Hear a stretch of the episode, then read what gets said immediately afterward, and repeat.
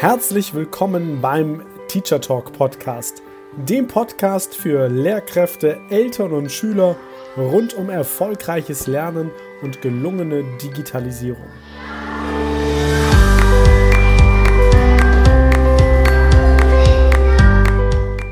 Ist zeitgemäßes Lernen digital? Und wenn ja, wie digital genau? Was ist eigentlich Digitalisierung im Bildungsbereich? Wie verändert sich Lernen durch Digitalisierung? Und wie sieht dadurch die Schule der Zukunft aus? Viele spannende Fragen und noch viel mehr spannende Antworten erhältst du in genau diesem Podcast.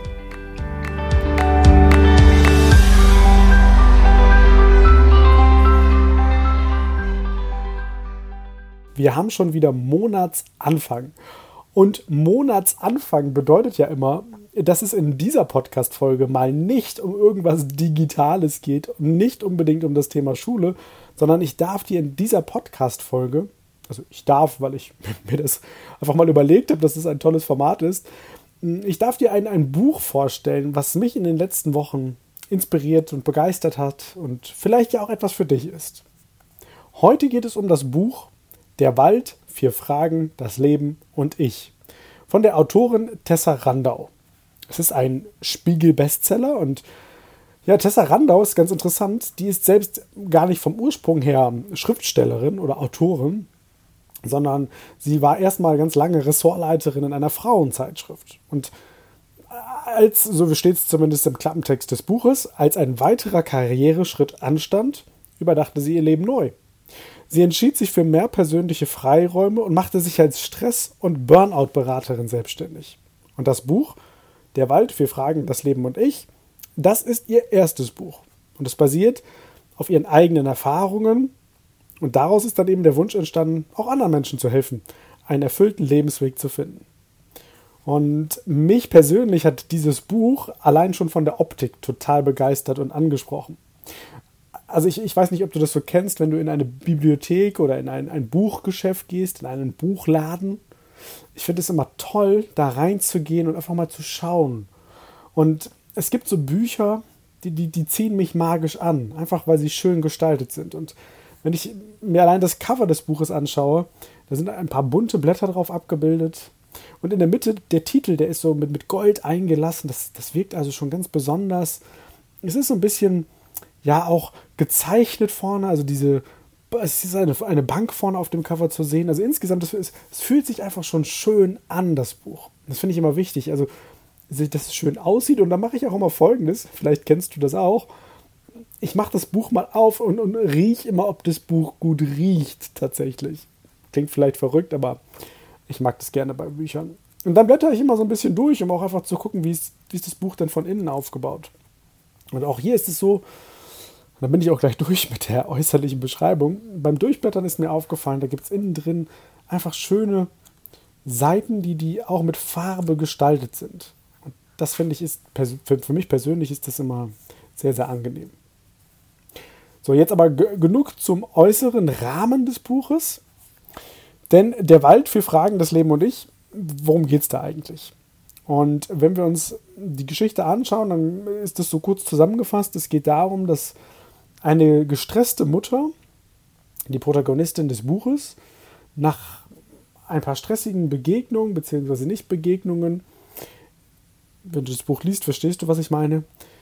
Sie geht in einen Wald, wo sie als Kind schon immer gerne reingegangen ist. Und dann setzt sie sich auf eine Bank auf dieser Waldlichtung. Und hier trifft diese Frau, die übrigens auch Mama ist, auf eine alte Dame, die setzt sich einfach neben sie und diese Dame, die erzählt ihr von den vier Fragen des Lebens, daher auch der Titel. Vier Fragen, die nach Aussage der älteren Frau die Kraft haben, alles in deinem Leben zu verändern, und zwar zum Positiven. Ja, wie du dir vielleicht vorstellen kannst, natürlich äh, findet die, die junge Mutter das erstmal so ein bisschen schräg, dass sich da jetzt so eine Person neben sie setzt und sie einfach anquatscht. Aber dann wird sie in den Bann gezogen. Und natürlich ist sie neugierig, was es denn mit diesen vier Fragen auf sich hat. Völlig klar. Nur diese vier Fragen will die Frau ihr erst einmal gar nicht erzählen, weil Das wäre ja langweilig, sagt sie selbst. Und ist ganz interessant, bei der ersten Begegnung, also die, die ältere Frau, die wird auch als, wie wir uns so eine weise Frau vorstellen, beschrieben. Im Buch heißt es dazu, sie hatte ihr weißes Haar streng zurückgekämmt und zu einem Dutt zusammengesteckt. Unter ihrem schlichten weißen Leinenkleid, das ihr bis zu den Fußknöcheln reichte, zeichnete sich ein schlanker, drahtiger Körper ab. Total interessant. Und im Verlauf des Gesprächs oder in dieser ersten Begegnung erzählt die Frau davon, dass wir alle natürlich unseren Kopf haben mit unserem Gehirn, der Dinge, das Dinge steuert, unser Kopf steuert Dinge. Und das ist auch wichtig. Denn unser Kopf, und ich lese jetzt einfach nochmal kurz daraus vor, hilft uns dabei, Dinge aus verschiedenen Perspektiven zu beleuchten, Vor- und Nachteile abzuwägen. Doch bei all unseren Entscheidungen, das ist jetzt ein ganz wichtiger Satz, den kannst du auf alles übertragen, auf die Schule, auf dein Privatleben, auf andere berufliche Situationen, einfach immer. Denn bei all unseren Entscheidungen sollten auch unsere Gefühle Ja sagen. Unsere Gefühle sind wie ein innerer Kompass, der uns leitet. Manche spüren ihn im Bauch, andere im Herzen. Im Idealfall lenkt er uns bei all unseren Handlungen. Doch viele Menschen ignorieren ihren inneren Kompass, weil sie glauben, dass Gefühle bei wichtigen Entscheidungen nichts verloren haben. Ja, sie halten sie sogar für schädlich.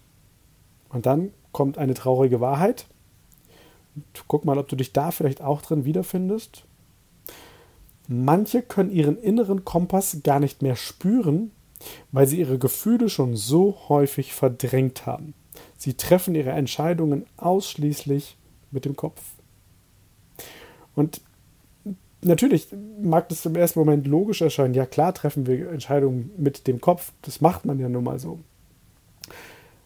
Und die müssen sich auch nicht unbedingt richtig anfühlen.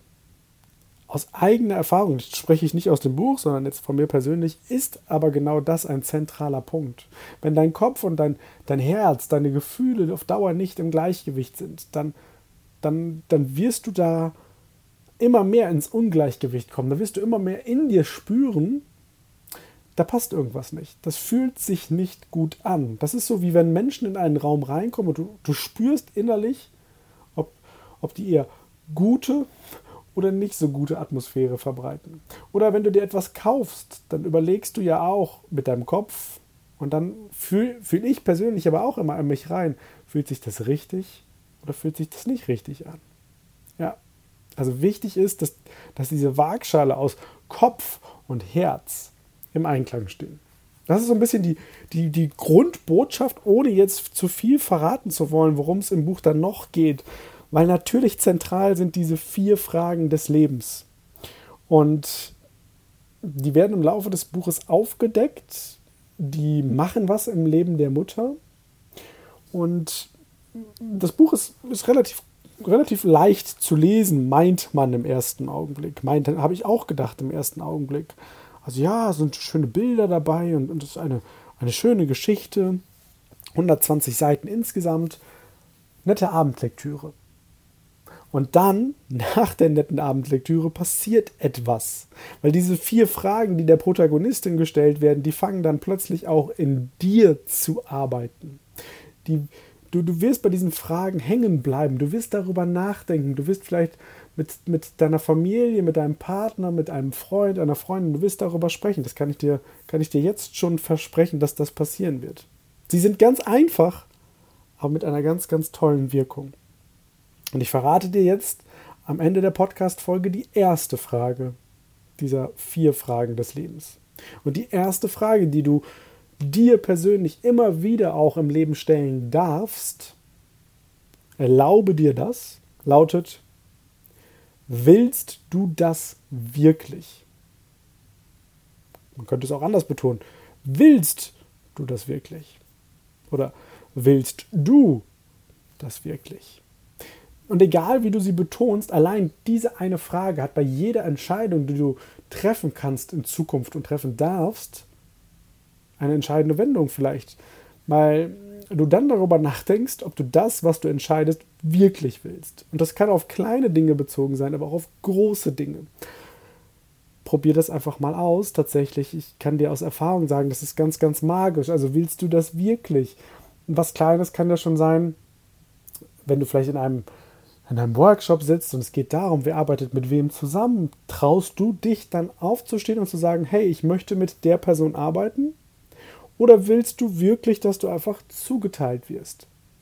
Und genau so willst du wirklich die Klasse übernehmen? Willst du wirklich dorthin in den Urlaub fahren? Willst du wirklich das und das kaufen? Willst du wirklich dorthin ziehen? Willst du wirklich das und das machen? Also ganz, ganz faszinierend. Und von daher ein, ein ganz tolles Buch, ein wirklich schöner, schöner Bestseller. Und interessanterweise habe ich auch erst nicht gewusst, sondern erst ganz am Ende erfahren, als ich dann auf den letzten Seiten angekommen bin, aus dem gleichen Verlag wie Das Café am Rande der Welt. Und damit fügt sich auch dieses Buch ein in, in den Bereich der Persönlichkeitsentwicklung mit wertvollen Impulsen, nicht nur fürs Privatleben, sondern auch fürs Berufsleben. Also beiderlei. Und in dem Sinne, ganz viel Spaß beim Lesen und vor allem ganz viel Spaß beim darüber nachdenken, willst du das wirklich?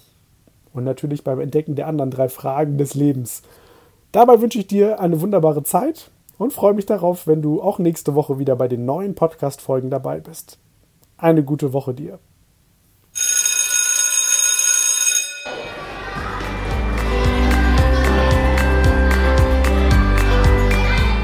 Das war der Teacher Talk Podcast. Weitere Infos findest du auch unter www.mediencoaching.nrw auf meiner Facebook-Seite und bei Instagram unter dem Profil der-lernberater. In einem kostenlosen Telefonat erfährst auch du die drei Geheimnisse, wie du deinen Unterricht und den Unterricht des Kollegiums auf das nächste Level hebst. Schreib mir einfach eine E-Mail an post.mediencoaching.nrw. Ideen für deinen digitalen Unterricht findest du übrigens in meinem Buch 60 Tools für gelungenen digitalen Unterricht. Bestell es dir einfach über meine Website oder den Buchhandel. Also, bis bald!